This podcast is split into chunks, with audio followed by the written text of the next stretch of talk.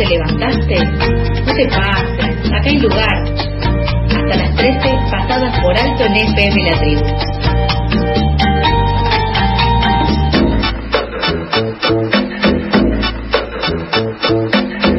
11 horas 41 minutos, continuamos con la información.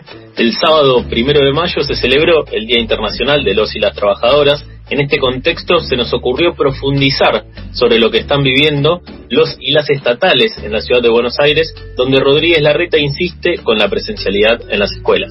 A su vez también está el contexto de la pandemia y la situación general del mundo del trabajo y para poder conversar sobre esto ya estamos en comunicación con Pablo Espataro, el es secretario general de la CTA Autónoma de Capital. Hola Pablo, bienvenido al aire de FM La Tribu. Charlie y Sofía, te saludamos. ¿Qué tal? ¿Cómo les va? Bien. Saludos para ustedes y para la audiencia. Muchas gracias por, por contestar y por tener esta, esta conversación con nosotros. Primero que nada, queremos hablar sobre la, la, la, última novedad, que es que la semana pasada el Consejo del Salario acordó un nuevo salario mínimo vital y móvil que va a llegar a 29 mil pesos en varias cuotas. Eh, y la particularidad de que eh, la CTA autónoma se abstuvo de votar cuando todas las centrales sindicales lo apoyaron. ¿Cuál fue la situación? ¿Qué fue lo que vieron en este Consejo del Salario? Eh, ¿Qué observaciones tuvieron? Bueno, para empezar, vale aclarar que a nosotros se nos convocó al plenario, al, plenario del Consejo del Salario, que es donde se vota eh, si se aprueba o no lo que se discute en las comisiones. Por lo tanto, nosotros nos abstuvimos porque no fuimos parte de la discusión con el resto de los sectores, ¿no? Con, tanto con las centrales sindicales hermanas, la CTA de los Trabajadores y la CGT, como con las cámaras empresariales y, el gobierno. Em, en esos ámbitos es donde eh, se discute eh, cuál sería el salario mínimo vital y móvil para después votarlo en la plenaria. nosotros se nos convocó eh, para opinar de algo que no fuimos parte, por lo tanto este, nos abstuvimos porque creímos que no que no correspondía tal invitación si no éramos parte de una discusión. En cuanto al salario, eh, la CT autónoma sí tiene opinión, ¿no? Este, por un lado mm, vemos que un salario mínimo vital y móvil eh, qué es lo que necesita cualquier laburante para asegurar una vivienda digna, eh, la educación para sus hijos, este, el derecho a la salud, la vivienda, el transporte, incluso el esparcimiento y las vacaciones, este, la cifra votada un 35% en siete tramos y mm, eh, con una cláusula de revisión en septiembre es una cifra que eh, no, no, no, no logra conformar eh, lo que dice que tiene que contemplar un, salario mínimo de móvil en el país, ¿no? Este, creemos, como bien, como bien dijiste, en febrero este, se va a llegar a ese monto, pero lo cierto es que en abril, donde se, eh, se paga el primer tramo del 9%, el salario este mes está ubicado en 23.544 mangos, que claramente hoy un laburante no puede vivir con ese eh, con ese salario. De todos modos, entendemos que el gobierno está haciendo un gran esfuerzo por la recuperación del salario eh, real de los trabajadores y las trabajadoras, que está haciendo un gran esfuerzo también en materia de eh, las medidas de cuidado y de poder reforzar este todo el sistema sanitario y, recomponer el rol del Estado en este marco de pandemia que estamos viviendo, cosas que nosotros saludamos, pero que este, no podemos acompañar este, esta propuesta salarial, ¿no? De todos modos, nos abstuvimos por esa por esa cuestión que te señalaba al principio, pero creemos que hoy un salario mínimo vital y móvil en Argentina debería estar por lo menos alrededor de los 50 mil pesos. Entendemos que eh, tiene que haber un proceso para la recuperación del salario, pero creemos que la propuesta del gobierno fue insuficiente. Y Pablo, eh, pasa, pasó otro primero de mayo, otro primero de mayo en contexto de pandemia, como introducíamos al principio. Vos recién mencionabas que en esta instancia del Consejo del Salario para volver a establecer el salario mínimo vital y móvil solamente se les convocó a CTA Autónoma a la instancia de plenario, no así a la instancia de debate y reuniones. Eh, en este espacio que justamente se pueden encontrar eh, centrales empresarias, centrales sindicales y eh, los principales referentes del gobierno en relación al mundo del trabajo. ¿Cuál es el diálogo que hoy en día tienen y, digamos, frente a, a este primero de mayo que pasó, cuáles son las reflexiones que este contexto eh, te trae? Mira, la verdad es que nosotros hemos encontrado este un gobierno que escucha los reclamos de los trabajadores y las trabajadoras y que intenta por lo menos abrir las instancias necesarias para poder construir este, las políticas que nosotros creemos convenientes. No pasó en este último Consejo del Salario eh, y que nos convoquen no quieren decir que nosotros vayamos a, a convalidar lo que no estamos de acuerdo, ¿no?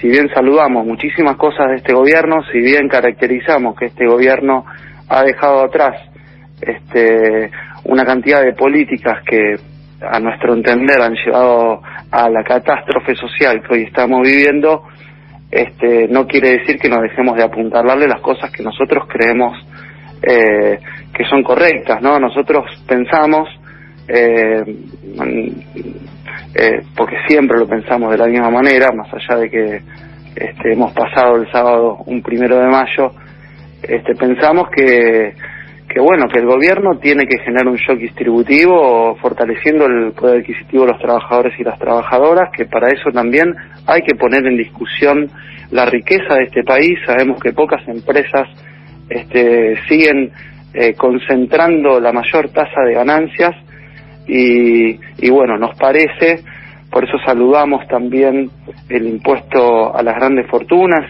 y creemos de hecho que, que tiene que ser un impuesto sostenido durante el tiempo, porque, porque entendemos que tiene que haber un shock distributivo donde se fortalezca eh, el, salario real de los trabajadores y las trabajadoras en los ámbitos paritarios, el salario mínimo, la jubilación mínima eh, y por supuesto también eh, pensamos que tiene que haber un salario universal, ¿no?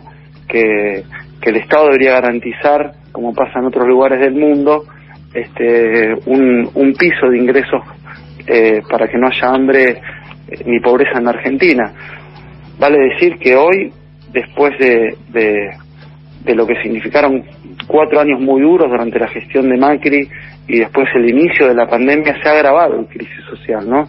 Eh, hoy hay un 42% de pobreza, hay un 10% de, de argentinos y argentinas y, y, de, y de hermanos de otros países que viven en esta tierra eh, que no pueden cubrir una canasta básica de, de alimentos, ¿no? Nos parece que, que es una locura pensar que en este país, este, que está hecho de trigo y de pan, que, que tenemos todos los bienes comunes necesarios para poder encarar una etapa de desarrollo como alguna vez hubo eh, en otro momento histórico, este, nuestro pueblo eh, tenga que vivir esto, ¿no? Con, con tantos compatriotas eh, viviendo esta penosa situación.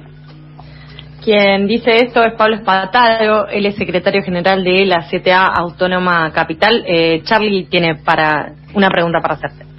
Pablo, eh, ¿cómo ves el manejo de la pandemia en la ciudad de Buenos Aires puntualmente, donde la reta insiste con la presencialidad y le descuenta a los y las docentes que deciden parar?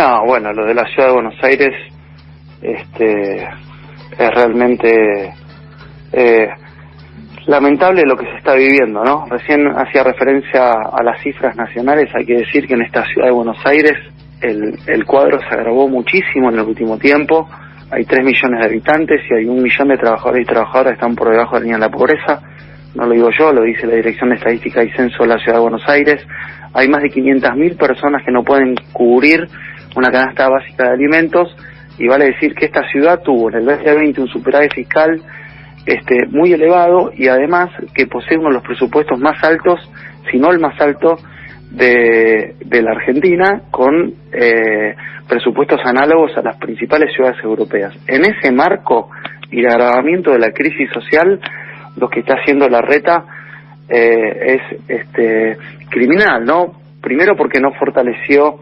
el, el, sistema de salud en la ciudad de Buenos Aires, este, que hoy se encuentra totalmente colapsado, este, están la mayoría de los hospitales hoy con el 100% de las camas de terapia intensiva ocupadas. Tenemos denuncias de casos como fue en el Hospital Durán, donde durante todo el año pasado eh, y parte de este año no, no, no se han reparado las terapias intensivas y hace tres semanas atrás estaban poniendo los aires acondicionados cuando se necesitaba tener ese lugar en condiciones para que, eh, sabiendo que se iba a venir una segunda ola, eh, la gente pudiese contar con eso y en el marco de esta situación eh, que es gravísima, ¿no?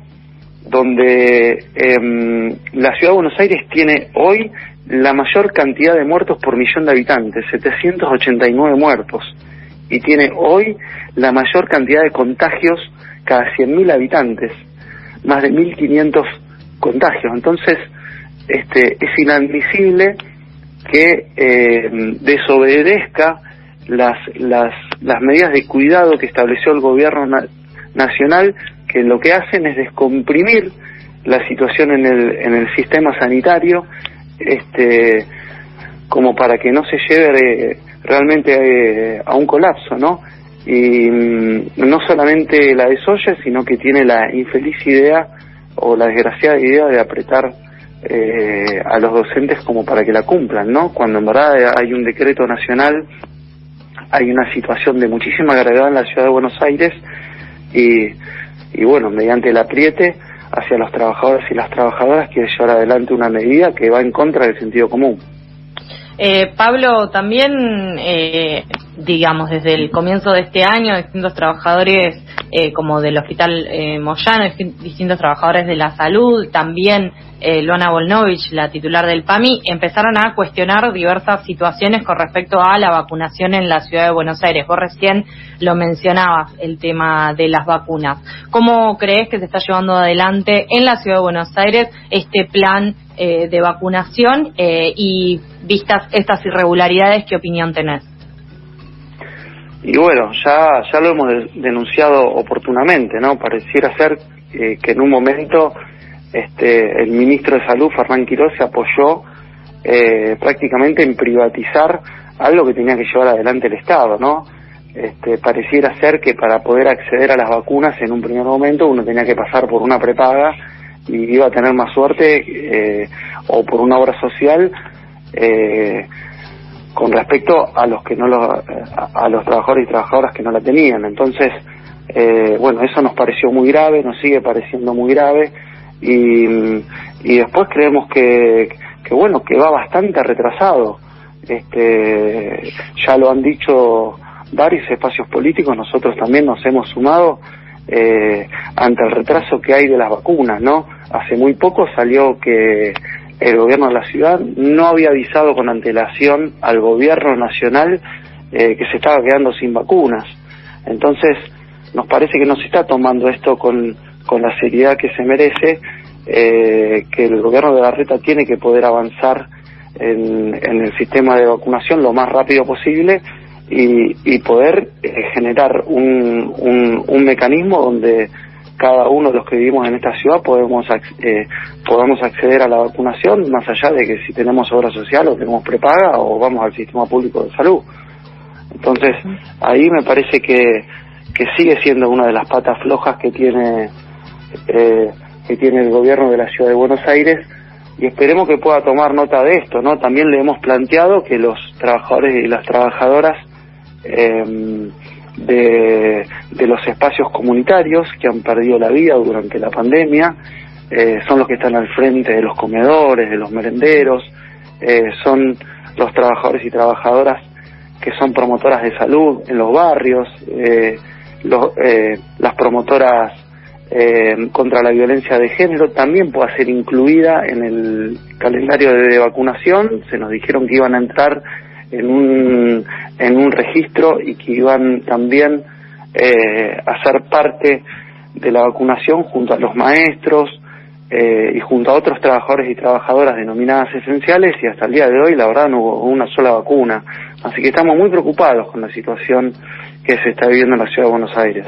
Y Pablo, en relación a eso, históricamente eh, podemos reconstruir un, rol de, de, la CTA, de la CTA autónoma, como una de las centrales obreras que incluían a los movimientos sociales que incluyeron también eh, durante la crisis eh, del 2001 a lo que fueron los movimientos desocupados, digamos, en la trayectoria de, lo que es la, la central eh, como representante eh, y garante de derechos también. En ese sentido, vos mencionabas el tema de eh, las promotoras eh, ambientales o contra la, violencia de género, distintos eh, distintas personas que hoy en día llevan adelante, por ejemplo, comedores comunitarios eh, o que forman parte de los movimientos sociales y desde allí también están conteniendo a distintos sectores de la sociedad en esta pandemia. ¿Cuál es eh, el análisis o cuál es la articulación que ustedes tienen desde la CTA autónoma con estos movimientos sociales en la ciudad, con eh, los golpes también de la pandemia, siendo una de, los epicentros de esta del coronavirus en Argentina, por lo menos? Bueno, mira, como te decía hace un ratito, la situación y la crisis social en la ciudad se agravó mucho en lo que fue el aislamiento social preventivo y obligatorio el año pasado, una medida que para nosotros fue fundamental, eh, una medida de cuidado que fue fundamental, que vino también acompañado durante varios meses con el IFE, una medida que también saludamos en el gobierno nacional.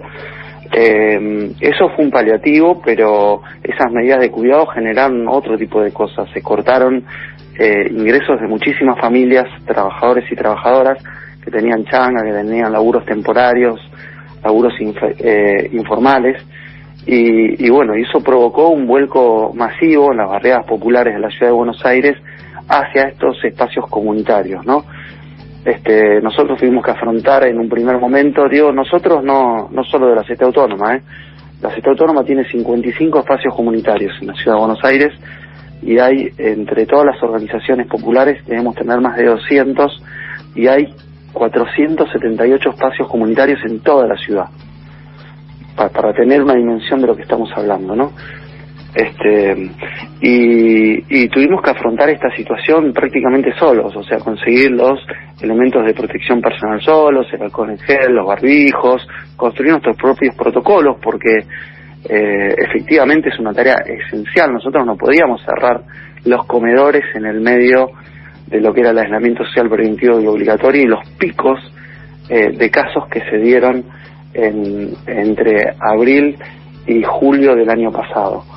Por lo tanto, eh, bueno, tuvimos que afrontar esa tarea con las dificultades y prácticamente en soledad porque el gobierno de la ciudad, eh, salvo el refuerzo alimentario que lo implementó meses más tarde, que le planteamos que había muchísima más demanda, este, lo único que hizo bajó un poquito más de alimentos como para descomprimir un poco la situación. Algo que luego después lo retiró, después del aislamiento social preventivo y obligatorio, reformuló el menú eh, alimentario, lo cual nos pone de nuevo una situación de muchísima tensión con el gobierno, porque este, que se haya levantado el aislamiento social preventivo y obligatorio no significó que automáticamente eh, los trabajadores y trabajadoras eh, informales o que hacen changas recuperaran los ingresos y por lo tanto eh, y por otro lado eh, la creciente inflación también hacía que esos ingresos que se conseguían se devaluaran en términos concretos. Y se sabe que lo que más subió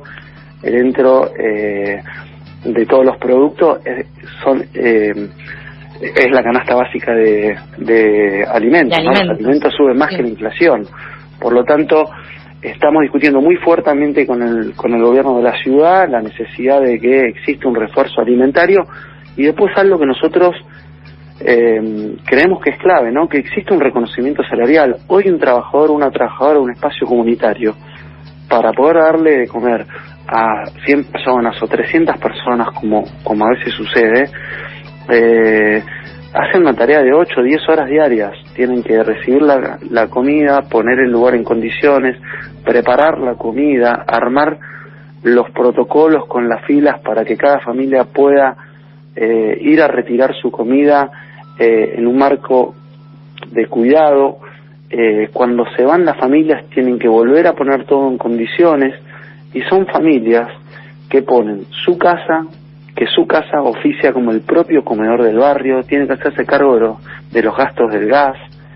Este, realmente eh, creemos que el gobierno tiene que hacer mucho más por esos espacios comunitarios. Además tiene que reconocer salarialmente ese trabajo. Nosotros demostramos que si se pagara un salario mínimo vital y móvil, que como te decía, en el mes de abril está eh, ahora ubicado en 23.544 pesos, representa solamente el 2,2% del presupuesto de desarrollo social de la ciudad de Buenos Aires. ¿Sí? Nosotros hicimos una cuenta, hay 478 espacios comunitarios, hay alrededor de cada espacio comunitario eh, 10 compañeros que son los que mantienen todo este funcionamiento que te describí antes. O sea que estamos hablando de un salario para 5.000 trabajadores y trabajadoras.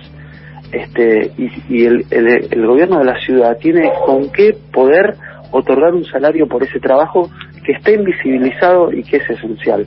Nosotros a, a, esos 5.000 trabajadores también le sumamos, como te decía antes, las promotoras de salud que jugaron un rol fundamental en lo que fue el operativo detectar, porque hicieron un timbreo casa por casa para poder llevar a quienes tenían síntomas al operativo detectar e hicieron un seguimiento posterior para los casos que daban eh, positivo.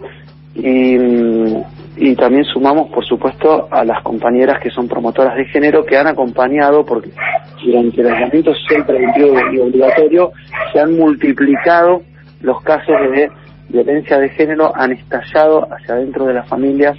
Y, y bueno, ya estaban nuestras promotoras tejiendo estrategias con distintas redes del Estado, con organizaciones hermanas, para poder construir unas salidas a esa situación. Todas esas horas de trabajo creemos que tienen que ser reconocidas y creemos que el Estado la ciudad tiene con qué poder reconocerlas, porque es el distrito con más presupuesto eh, del país.